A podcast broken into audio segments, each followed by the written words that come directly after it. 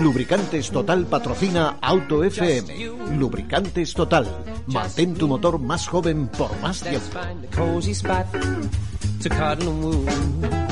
¿Qué tal? ¿Cómo estáis? Bienvenidos a un nuevo podcast de Auto FM. Soy Fernando Rivas y estoy encantado de compartir este ratito con vosotros. Aquí comienza Auto FM.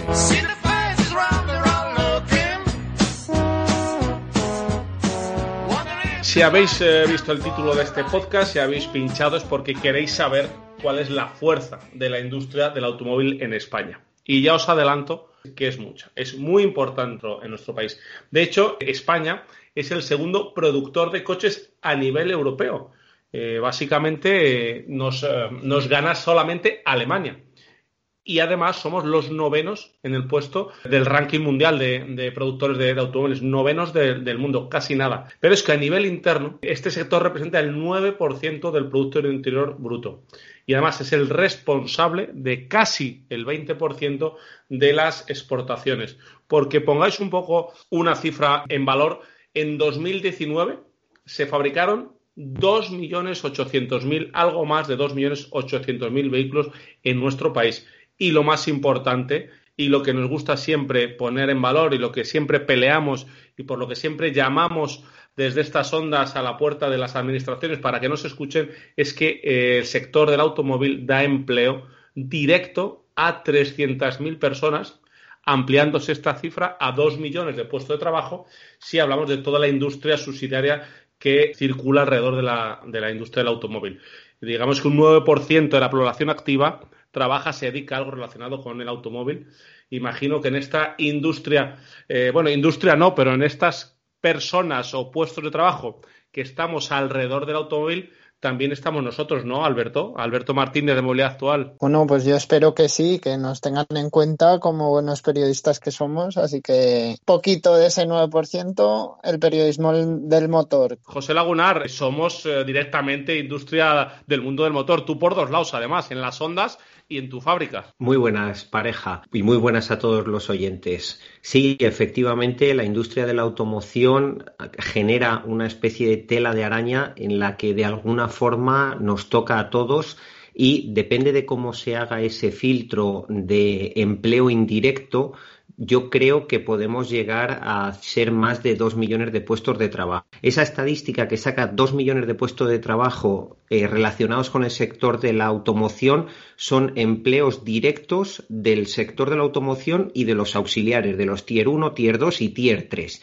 Si queréis que sumemos también a los periodistas del motor, esos dos millones de puestos de trabajo se van a quedar pequeños. Van a ser todavía más personas las, que dependen. Además, eh, José, ahí en Valladolid es una ciudad que está tremendamente relacionada. Eh, vamos a decir solo dos cosas: Renault y Michelin. Claro, pero bueno, esto pasa en Valladolid y pasa en muchas más ciudades de España, porque ojo, para ser los segundos productores de coches a nivel europeo, claro, esto no puede ser solo cosa de Valladolid, pero efectivamente aquí está muy relacionado y en Auto FM siempre decimos, no solo las grandes marcas, no solo los grandes fabricantes, es que detrás tienen una industria grandísima, muy extensa y que muchas de esas marcas, de esas empresas también son Made in España, como por ejemplo Grupo Antolín. Absolutamente, tenemos una industria muy potente. Alberto, prácticamente uno de cada diez trabajadores en España lo hace relacionado, trabaja en el sector de automotriz. Sí, la verdad es que es una cifra que asusta, ¿no? Y que también nos deja claro la importancia del sector.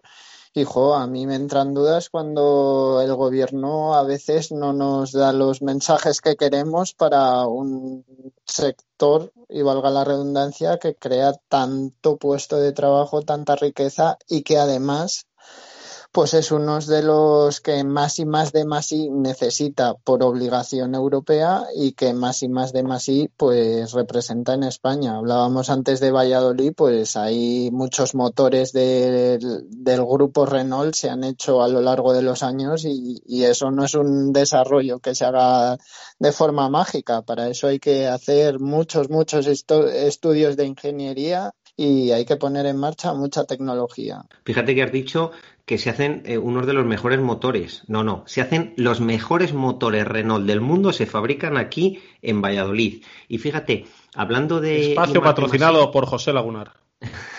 Hablando de I más D más I en la automoción, hay muchas veces que este I más D se hace en los lugares en los que está la matriz. Y, José, eh, justo antes, cuando me has, cuando, cuando iba a hablar, eh, eh, antes de, que nos hagas el razonamiento que vas a exponer, cuéntanos muy rápido, por si, por si tenemos a alguien que, que no sabe, qué es, cuando hablamos de I más D más I, damos por hecho que todo el mundo sabe lo que es eso. ¿Qué es I más D más I? Vale, pues a ver, el I, o sea, es investigación, desarrollo e innovación. Lo importante, lo que realmente... Los recursos que una marca que una industria utiliza no para meterse en el bolsillo, no para pagar sueldos, sino para investigar, desarrollar e innovar, ¿no? Sí, efectivamente. Lo que realmente aporta valor añadido a las compañías es el I más D. Lo primero, investigación y desarrollo. ¿Qué quiere decir esto? Esto quiere decir crear nuevas tecnologías, crear nuevas aplicaciones, generar algo nuevo para que la gente nos entienda. Y la tercera I, la I pequeña, es la que se utiliza para hacer mejoras, por ejemplo, en el proceso productivo, implementar mm, una tecnología que ya existe pero la mejoramos para que sea más eficaz o más eficiente. Lo que realmente da patentes, lo que realmente da nuevas tecnologías, lo que realmente revoluciona es el I más de investigación y desarrollo. La I la dejamos ahí un poco más como apellido. Y precisamente esa parte, la parte de I más D, la primera, la importante, en el sector de la automoción algunas veces las marcas, los grandes fabricantes se lo llevan a su país de origen. Por desgracia, en España tenemos muchas factorías, pero ninguna marca es 100% española, porque incluso SEAT, que fue española, ahora mismo pertenece al grupo Bach pero por el contrario sí tenemos grandes potencias como auxiliares tier 1 y tier 2 que sí desarrollan todo ese I más D, la I grande y la D grande aquí en España. Y en concreto podemos hablar de Grupo Antolín y del Grupo Gestamp. El Grupo Antolín en concreto tiene su central de I más D en Burgos. Ojo, que tiene más de 800 ingenieros desarrollando el I más D que va a aplicar en los techos que están en uno de cada, perdón, en tres de cada cuatro coches del mundo. Así que no solo pensemos en ese I de los motores, que también súper importante, sino pensemos también en el I D de los materiales y de todo eso que va por dentro en el coche, que es con lo que realmente contacta nuestra piel y nuestras sensaciones. Efectivamente, eso es muy importante el conocerlo. Alberto, vamos si quieres y hacemos un repaso, porque siempre se nos llena la boca con, eso, con esos datos ¿no? que nos sitúan como el segundo país de Europa que más coches fabrica, pero vamos a hablar de qué marcas y dónde se fabrican vehículos en nuestro país. Bien, perfecto. Pues hay que decir que lo que comentaba José de SEAT, bueno, pues en verdad el nombre lo tiene español, ¿no? Sociedad Española de Automóviles de Turismo. ¿Qué pasa? Que lo compró eh, a mediados de los 80 el grupo Volkswagen, pero es cierto que mantuvo su sede en Martorell, en la zona franca de Barcelona. Nos suena esto de que en la zona franca de Barcelona salió el 600. Bueno, pues de ahí también podemos sacar un coche que es bastante exitoso en España, como es el Seat León, Luego tenemos a nuestro querido Ibiza y al que le ha comido un poco la tostada en, el año pasado, el Arona. Pues ostras, me sorprende que igual a la gente le suena raro que, oye, ¿se fabrican Audis en España? Pues sí, el A1 sale de aquí. Y ostras, ¿Cómo te gusta el Cupra Formentor? Yo lo sé, especialmente con cierto motor, ¿no? Pues Efectivamente, con ese cinco cilindros origen Audi. También tiene, tiene sello, sello catalán, o sea que esta es una fábrica muy, muy importante que, que, oye, que ahí sigue y además tiene larga vida. Pues si le han dado una marca como Cupra desde cero y han instalado su sede social ahí, pues creemos, vamos, eso es. Creo que sí que tiene bastante, bastante futuro. Sí. continuamos. Y además tenemos a Volkswagen también. Claro, eso te iba a decir. Marca, digamos. Digo que no me salgo del grupo y me voy a Navarra y oye, que el Polo y el T-Cross también tienen acento del norte, entonces que sepa la gente que en Navarra pues podemos encontrar una factoría de Volkswagen propia de no solo del grupo, sino también de, la marca comercial. También tenemos en eh, zona de Valladolid, Palencia, ¿eh? José, ahí tenemos eh, otras, otra fábrica importante desde hace mucho tiempo, ¿verdad, Alberto? Bien, claro, que José, que es de Valladolid, pues está encantado de que Resido en Valladolid, ser, ser, soy segoviano. O sea que en Valladolid Renault, pues no lo podemos desligar. La creación de FASA hace años, fabricación de automóviles SA, pues empezó con el cuatro caballos y al final pues ha acabado montando que, pues por ejemplo, de allí sale el Capture. Entonces no podemos hablar de Valladolid y de Renault sin hablar de Palencia, que tiene otra gran factoría en la que también fabrica pues que si el Megan, que si el Cadyar. Y por último, recordar que en Sevilla tiene una fábrica de, de, cajas de cambios, el grupo Renault. Entonces, pues también tiene en España bastante, bastante entidad.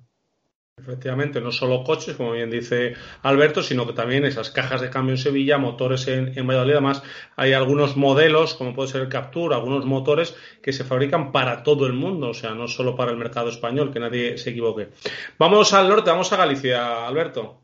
Venga, pues yo no sé si la gente será aficionada al fútbol, pero yo cuando preparábamos un poco las fábricas de aquí que había en España, pues recuerdo siempre al Celta de Vigo con la publicidad de, de Citroën.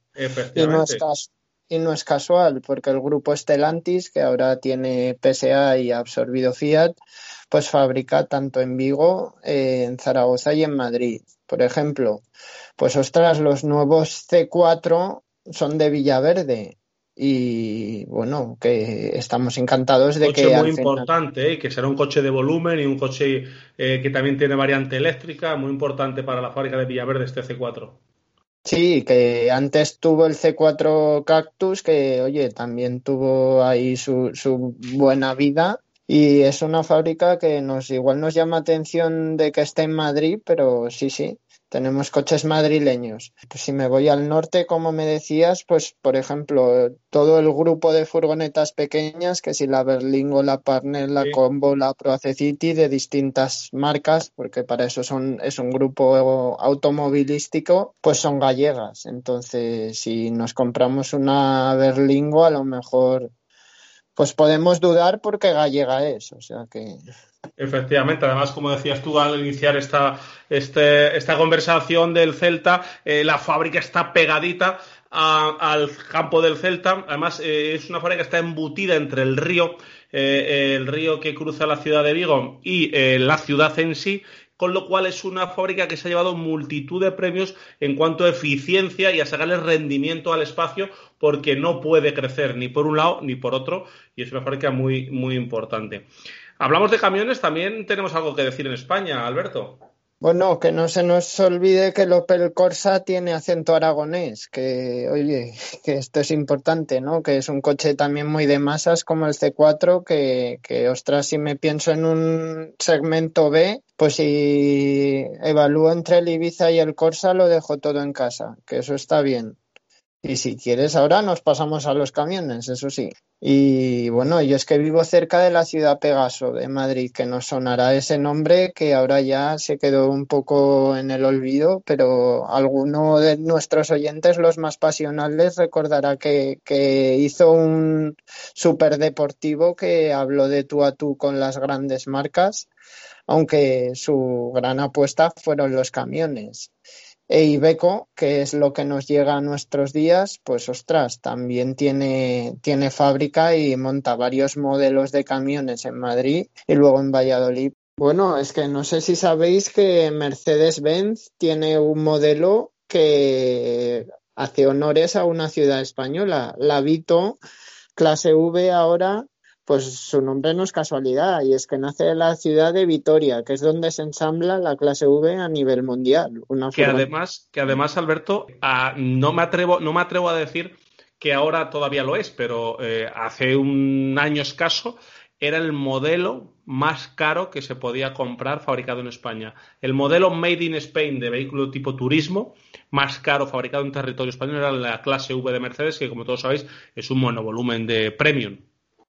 Bueno, y la verdad es que me lo creo porque además si le sumamos que hay versión 100% eléctrica y que ese coche, como la mayoría de Mercedes, límite en cuanto a ponerle cositas no tiene hacia arriba, pues ostras, te puedes montar una clase V eléctrica que se te acerque a las tres cifras y, pues que esa afirmación que dices seguro, seguro que es así. Efectivamente, muy importante, ¿verdad, José? Lo hablábamos hace poco en otro de nuestros podcasts donde hablamos de los comerciales eléctricos de Mercedes. Qué importante es que en España se fabriquen coches, obviamente, pero también que sean de tecnologías de futuro, de tecnologías eléctricas, que no sea todo combustión que ya nos están poniendo fecha de caducidad.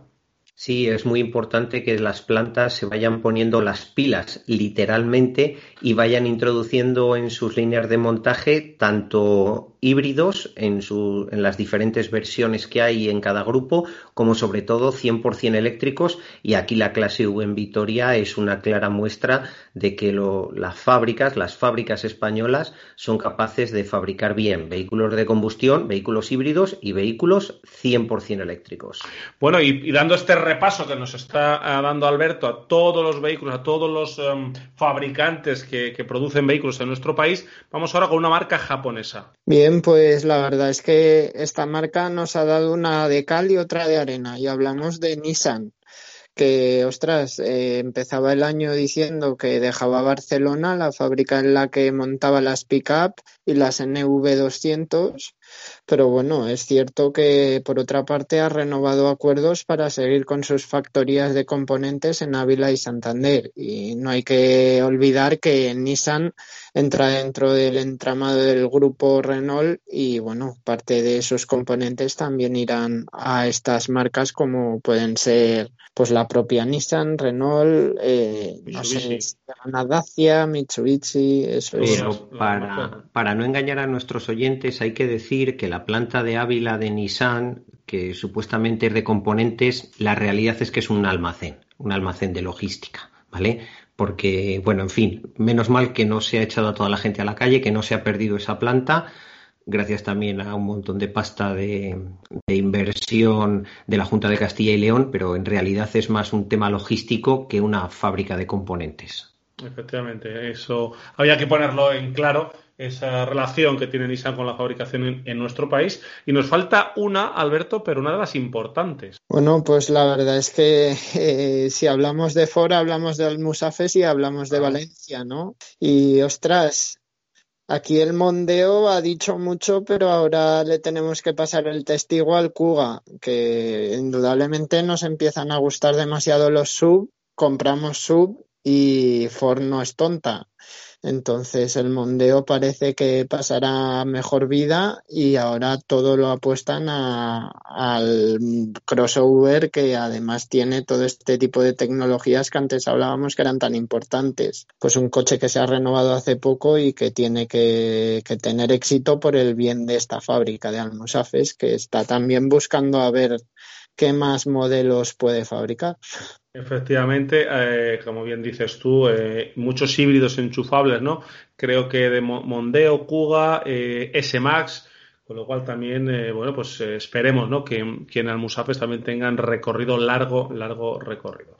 Cuando hablamos de estas eh, factorías y que pertenecen a grandes grupos, una cosa que a lo mejor nuestros oyentes no saben es que desde hace unos años cada una de estas factorías tiene un cierto grado de autonomía. Un grado de autonomía no para hacer lo que les dé la gana, sino para que sus resultados económicos les juzguen eh, únicamente con respecto a esa planta, de forma que si el grupo en general va bien o si el grupo en general va mal, no influye en lo que pase en esa planta, tanto como si esa planta va bien como si va mal. Así que hay muchas veces que factorías, y eso nos ha pasado alguna vez en Valladolid, cogen modelos que luego por lo que sea no tiene suficiente tirón de ventas y aunque la marca vaya bien, esa factoría lo pasa muy mal porque esa factoría tiene que ser autónoma, se, tiene que ser rentable en sí misma. Por eso es tan importante este detalle que habéis dicho de que, bueno, Almusafes ha sido muy potente con respecto al Mondeo, pero a ver qué pasa ahora, porque si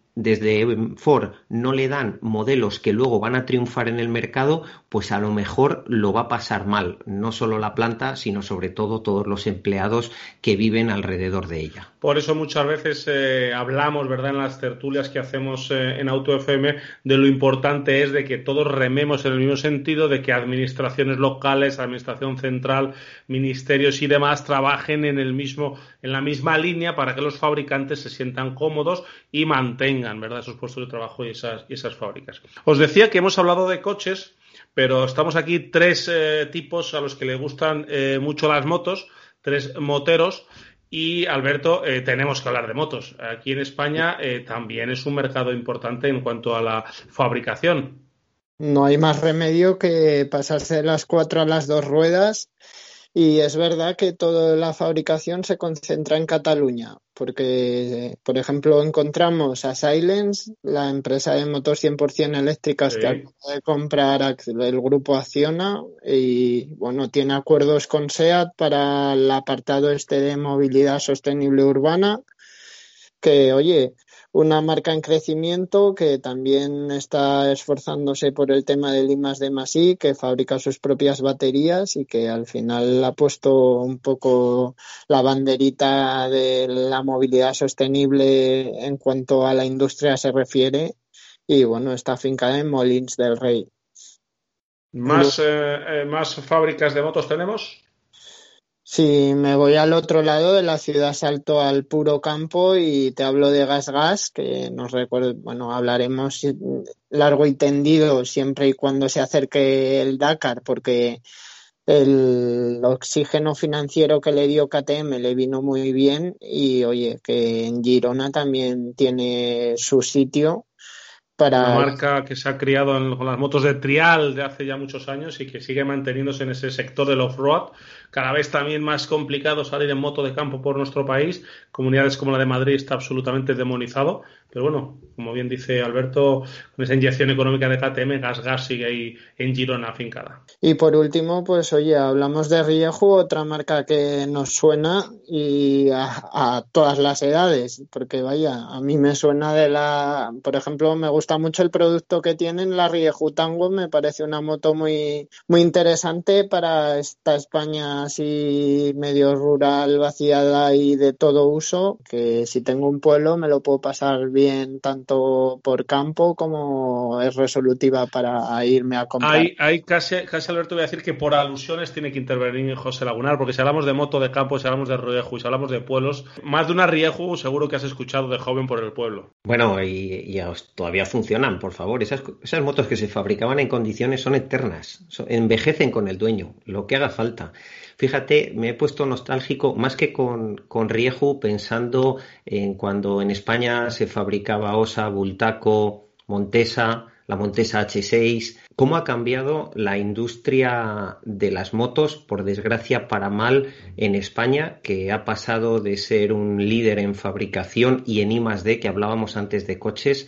Cuidado lo que se ha hecho desde España en aquella época con, con las Bultaco, con Montesa, con Osa increíble y ahora, bueno, pues gracias a Dios se mantiene alguna fábrica, Silence con esa nueva tecnología de motos 100% eléctricas, pero jope, jope, lo que éramos y donde nos hemos quedado. Y nos hemos convertido. Y luego también, Alberto, hay que hablar de algunas fábricas que también, desgraciadamente, bueno, pues se han ido de nuestro país en el sector moto. Sí, por desgracia son fábricas de, de, marcas muy reconocidas como son Yamaha y Honda que pudieron fabricar hace años en la zona de Barcelona y Suzuki que alguien tendrá una Suzuki asturiana pero que en Gijón dejaron de producir pues a eso del 2013. Es una pena porque son tres marcas que, que, oye, se comen buen pastel del mercado de las dos ruedas y que aquí solo tengamos pildoritas, pues deja entrever lo poco que han cuidado este sector que, muchas veces está demonizado de más en España. Un sector, este de los fabricantes de coches, que eh, nos llena las cuentas de ese Producto Interior Bruto, pero no nos debemos olvidar, Alberto, que en la industria del automóvil es mucho más que estas fábricas, ¿no? Claro, sí, sí, hablaba eh, José del grupo Antolín, que además hay un podcast muy interesante aquí en Auto FM en el que una persona que ya está dentro ganaba un concurso de diseño de interiores y nos explica mucho de, de cuáles son los entresijos que que vemos, disfrutamos, pero no apreciamos en cuanto a la fabricación se refiere en el momento en el que nos ponemos a conducir y ostras, es que todos los interiores de muchos coches están hechos en, o al menos pensados en Burgos y ojo, que, que hay mucho más que decir que no solo que, que si Renault, que si Mercedes fabrican lo que es ensamblar el vehículo. Y por otra parte, pues hablamos de concesionarios, tiendas aftermarket, talleres, nuestra propia labor comunicativa. Pues, ¿qué te voy a decir? Que en Madrid, pues la zona de San Chinarro, Valdebebas, tiene un montón de, de sedes de grupos automovilísticos y ahí también está dinero que, que llega al sector, ¿no? Ahí, José, en ese sector del aftermarket, Ahí es donde tú te has manejado, de ahí es donde, donde echas las horas. Eh, bueno, pues también eh, qué importante es ese sector, ese segmento en nuestro país. Sí, es muy importante. Como curiosidad, para poner un orden de magnitud, hablaba del grupo Antolín, y tres de cada cuatro coches del mundo tienen un techo del grupo Antolín, pero es que el mayor fabricante de matrículas de Europa está en Barcelona, de placas de matrícula, por poner otro dato. Y los aftermarket, esos productos que compramos pues en grandes superficies o por internet para poner en el coche, también son un gran motor de la economía y en España hay un montón de fabricantes, pues desde accesorios para llevar portabicis eh, a, a infinidad, infinidad de artículos. Y luego la parte del recambio aftermarket, que también en España es muy importante. En cuanto a recambios aftermarket, España es el país de Europa que más recambios consume fuera de la propia marca. Y esto al final lo que hace es dinamizar muchísimo más el sector, no solo a nivel de volumen de negocio, sino a nivel de I D, porque ya no nos ceñimos únicamente a que un fabricante, por ejemplo, de pistones fabrique para dos grandes marcas, sino que fabrique para dos grandes marcas y además tenga una marca blanca para que los talleres eh, españoles puedan comprar un producto aftermarket de calidad, de altísima calidad, pero sin esos sobreprecios que marcan algunas veces en los recambios los grandes fabricantes. Así que al final todo es lo que genera esa tela de araña que es increíblemente productiva increíblemente entrelazada entre la economía real y el sector de la automoción. Cuando se habla de que el sector de la automoción es el 9% del Producto Interior Bruto español, yo siempre creo que se les dejan cosas sin contar y que es muchísimo más. Efectivamente. Y ahora, Alberto, eh, quería hablar contigo una de las eh, cosas que hemos estado eh, hablando ¿no? cuando estábamos preparando este programa. Y bueno, viendo un poco el sector de automoción, viendo ventas, fábricas, producción y demás, nos dábamos cuenta, Alberto, que el Dacia Sandero lleva, pues bueno, copando los puestos, los primeros puestos de ventas en nuestro país eh, durante meses, eh, ya diríamos casi años, ¿no? Ha sido un éxito totalmente de ventas. Actualmente se fabrica en Rumanía y también en Marruecos. Eh, Renault tiene fábrica en Valladolid. Bueno, podría ser interesante ¿no? que se fabricara el Dacia Sandero en nuestro país. También a lo mejor tiene algo que ver con los costes de fabricación que en España no son los mismos que en Rumanía o en Marruecos. A ver, que la pela es la pela y aquí no hay magia. Si quieres un coche ajustado en precio, pues tienes que recortar por todo, ¿no? Utilizar esa tecnología que el grupo Renault ya, ya la tiene rentabilizada además, fabricar un coche simple que al final acaba siendo barato por producción y barato por, concepto e indudablemente, pues, con todo el respeto que se les puede tener, pero un sueldo de Rumanía o Marruecos no es el sueldo que, que se puede pagar, por ejemplo, en Valladolid. Entonces, si quieres un coche ajustado, ya sabes a lo que te tienes que ir, ¿no? Eh, yo creo que, bueno, pues si lo fabricaran en Valladolid no tendría ese, esa tarifa de partida tan, tan exquisita que ahora tiene, pero sí es verdad que nos haría un grato favor. Pero creo que ese no es el problema. O sea, lo que sí que la marca España en el mundo del automóvil, que sí que, por ejemplo, tenemos muy fuerte con SEAT, que es el fabricante que más vende en España, pues ostras, en el primer puesto de modelos no lo vemos.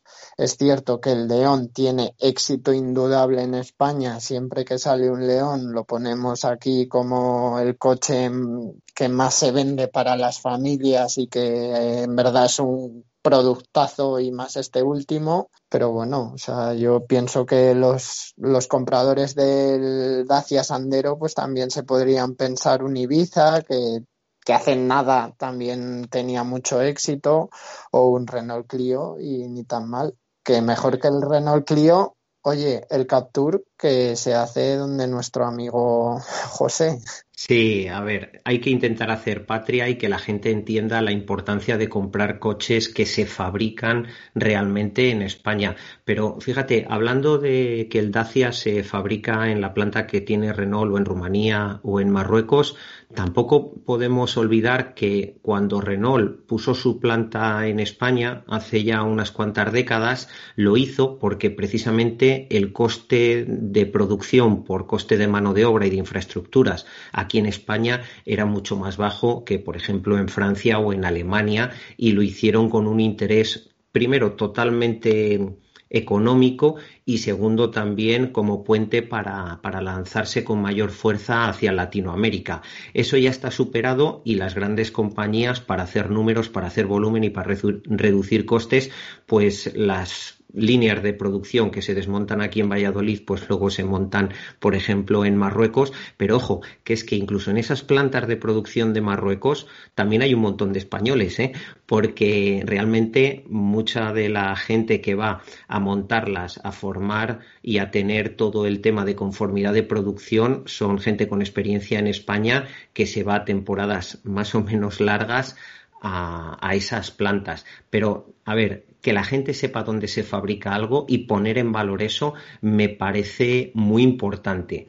¿Tú crees que se hace realmente esa pedagogía del Made in Spain en, con respecto al sector de la automoción, Alberto?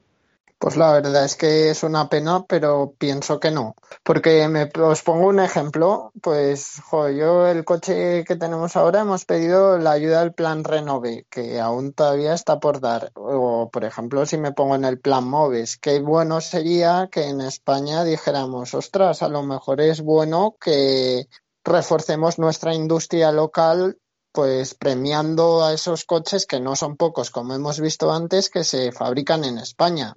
Y bueno, lo vemos claro, por ejemplo, si nos metemos en la web de Citroën, en la que sí que vemos el hecho en España como un argumento de marketing y un argumento comercial que además en los anuncios de la tele pues sí que remarcan. Si quien se piensa en un Sandero se compra un Citroën Celice, nos está haciendo un favor. Si me voy a los sub que tanto nos gustan y en vez de un Qashqai un 3008 te decantas por un Kadjar o un Kuga, pues también nos estás haciendo un favor, ¿no? Y si piensas en un segmento B así un poco más resultón, tipo Clio, pues ostras, yo creo que el Capture a lo mejor te, te viene mejor y nos viene mejor o Ibiza o incluso el Polo y el A1, que tienes para elegir Made in Spain, vaya. Y creo que las autoridades deberían verlo y reforzarlo. Claramente no lo hacen, por desgracia. Efectivamente, no, no lo hacen. Oye, y hablando de, esa pedagogía del Made in Spain, eh, tenemos aquí a José Lagunar, que tiene su producto, su Move, su aftermarket del mundo de, la, de las sillas de retención infantil, ese um, utensilio que nos sirve para ganar espacio en las plazas traseras. ¿Por qué eh, Raimov, ¿por qué Ribex nos ha ido a fabricar a China si es tan barato? Bueno, pues eh, la verdad es que la respuesta es muy sencilla, porque fabricar en China es muchísimo más barato pero no generas prácticamente nada de riqueza en España. Yo respeto perfectamente a todos aquellos fabricantes, sea de lo que sea, que fabrican en Asia. lo traen para acá y luego lo comercializan y distribuyen desde España. Les respeto totalmente, pero esa huella de carbono de entre que voy y que vengo en un barco que de momento solo consume combustibles fósiles y contaminan una barbaridad y sobre todo que aquí para la distribución no se genera tanta riqueza, me parece justificación suficiente. Nosotros podríamos fabricar en Asia perfectamente, no a mitad de precio, a muchísimo menos de la, de la mitad de precio se podría fabricar en Asia. Y no lo hacemos porque creemos en el tejido productivo español, creemos en crear trabajo y crear riqueza en España y además hacerlo en lo que ahora se llama la España vaciada, fabricar en lugares en los que hay 2.000, 3.000 personas. No hace falta que todos fabriquemos en, en Valladolid, en Barcelona o en Madrid. También se puede fabricar en poblaciones satélites que estén a 40, 50 kilómetros de estas grandes poblaciones, porque así haremos un doble impulso a esa riqueza y a ese tejido industrial. Eso es la filosofía de Rife Kids, pero también es cierto que nosotros somos muy pequeñitos, muy modestos y no tenemos a nadie desde Alemania ni desde Francia que nos diga qué es lo que tenemos que hacer y por eso hacemos lo que nos sale del corazón, que es creer y no solo decirlo, sino demostrarlo fabricando en un pueblecito, bueno, no es un pueblecito, es la villa de Iscar, que está en la provincia de Valladolid. Iscar. Ahí se fabrican andamios y carretillos para medio mundo, se fabrican puertas para el mundo entero y también se fabrica modestamente nuestro pequeño Raimuf. Efectivamente, esos son los motivos. Eh, bueno, y ya para ir cerrando, Alberto, y en dos ruedas, ¿qué, recomendamos Made in Spain? Pues en dos ruedas lo que hemos dicho, si quieres una moto así de todo uso para la segunda residencia, tiene nombre y apellidos que se llama Riejutango. Y ostras, si quieres algo para moverte en entorno urbano, te convence lo eléctrico, pues la Silence S01, que es la moto que no la moto de la marca más enfocada al particular, que no es esta que vemos para el motosharing ni flotas, y es un producto bastante, bastante interesante que tiene hueco para dos cascos en el, debajo del asiento y es bastante resultón, pues es una muy buena opción para la ciudad. La, ambas, pues, tienen sello, sello español, sello catalán en concreto. Efectivamente. Bueno, pues creo que le hemos hecho un buen repaso y creo eh, o espero y deseo que este podcast, al menos a quien lo escuche, le haga tener o crear conciencia de ese eh, producto que tenemos Made in Spain, de esa capacidad como segundos eh, productores de coches del mundo y que bueno que valoremos ¿no? el tejido empresarial que tenemos y sobre todo que arrastremos eh, esa opinión y hagamos llegar a quien compete eh, la necesidad de que cuiden este sector que es tan, tan importante. Pues Alberto Martínez, eh, muchas gracias por, por este informe que nos has traído tan interesante. Bueno, a vosotros y ya sabéis que los oyentes que, les, que nos escuchan fielmente que opten por coches Made in Spain, que tenemos una larga lista que tenemos, y además en todos los segmentos, con lo cual no tienen excusa. Efectivamente, José Lagunar, sé que has estado como un pez en el agua entre, en este podcast de, de industria, de mercado y sobre todo de mucho Made in Spain. Sí, muchísimas gracias a vosotros y para esos fieles oyentes que nos dice Alberto que tienen muy claro que se van a comprar un coche que no se fabrica en España, a los cuales por supuesto les tenemos exactamente el mismo respeto, decirles que pueden tener una pequeña excusa para sí mismos y es que profesionales españoles en todos los ámbitos de la automoción están repartidos por absolutamente todo el mundo. Creo que es casi imposible comprar un coche de cualquier modelo, excepto alguno raro chino por ahí, en el que de alguna forma, de alguna manera, no haya pasado unas manos españolas, una mente española diseñando, dibujando, fabricando en el componente o en la cadena de distribución. Así que encantado de poner este granito de arena precisamente en este podcast de automoción Made in Spain. Bueno, pues eh, seguimos, em, eh, como siempre os digo, seguimos, no paramos, seguimos en autofm.es, en arroba AutoFM Radio, en redes sociales y en, nuestro canal de YouTube de AutoFM y cualquier cosa que nos queráis transmitir, tenemos nuestro buzón del oyente abierto en info arroba autofm.es. Hasta pronto. Lubricantes Total te ha ofrecido AutoFM Lubricantes Total. Mantén tu motor más joven por más tiempo.